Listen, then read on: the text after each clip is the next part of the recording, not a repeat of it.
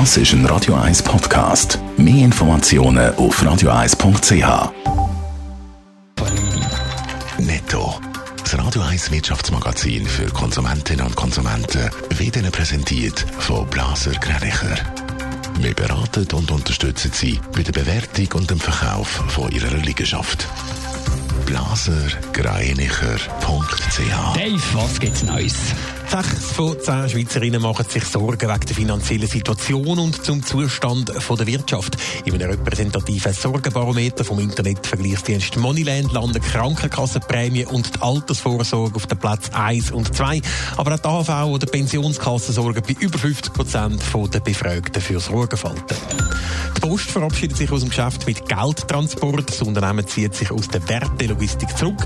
Doch die Firma Secure Post AG wird per 1. Mai an die international tätige Loomis Schweiz AG verkauft. Über den Verkaufspreis wird laut Mitteilung Stillschweigen vereinbart. Die 450 Mitarbeitenden werden bei Loomis weiter beschäftigt. Weltraumunternehmen SpaceX vom Tesla-Gründer Elon Musk ist offenbar ins Visier vom US-Repräsentantenhaus geraten. Laut der US-Flugaufsichtsbehörde gäbe es Startaktivitäten von SpaceX, die ernsthafte Fragen aufwerfen. So sei nicht klar, ob das Risiko für die Öffentlichkeit durch eine Schockwelle bei einer Explosion von der Trägerrakete in der vorgeschriebenen Grenzen sei.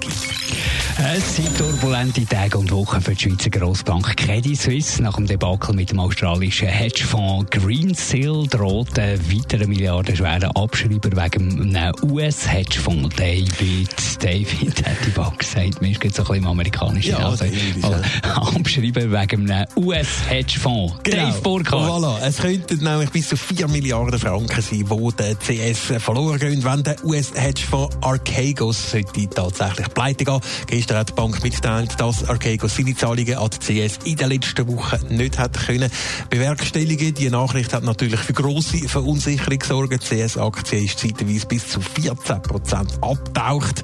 Mittlerweile hat sie sich ein bisschen erholt. Es ist schon das zweite Mal innerhalb von wenigen Wochen, dass ein Hedgefonds der CS Problem macht. Wegen der Pleite, Pleite vom australischen Greensill Hedgefonds droht der CS laut Schätzungen einen Verlust von weiteren bis zu 3 Milliarden Franken. Also keine guten Aussichten bei der Credit Suisse. Das beschäftigt auch wichtige Aktionäre. Ja, offenbar gibt es Forderungen, dass der abtretende CS-Präsident, Urs Rohner, wegen diesen Milliardenabschreiber jetzt ein finanzielles Opfer soll bringen und zwar auf sein letztes CS-Salär verzichten. Laut dem Tagi verlangt das mit Harris Associates, einer der wichtigsten CS-Aktionäre überhaupt. Für das Geschäftsjahr 2020 stehen dem Urs Rohner mit Lohn und Boni offenbar insgesamt 4,7 Millionen Franken zu.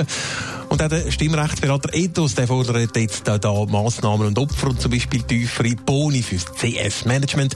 Die nächste CS-Generalversammlung, die dürfte also ein ziemlich interessanter Anlass werden und die GV, die ist dann in einem Monat.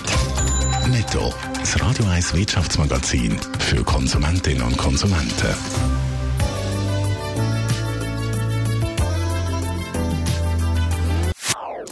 Das ist ein Radio 1 Podcast. Mehr Informationen auf radio1.ch.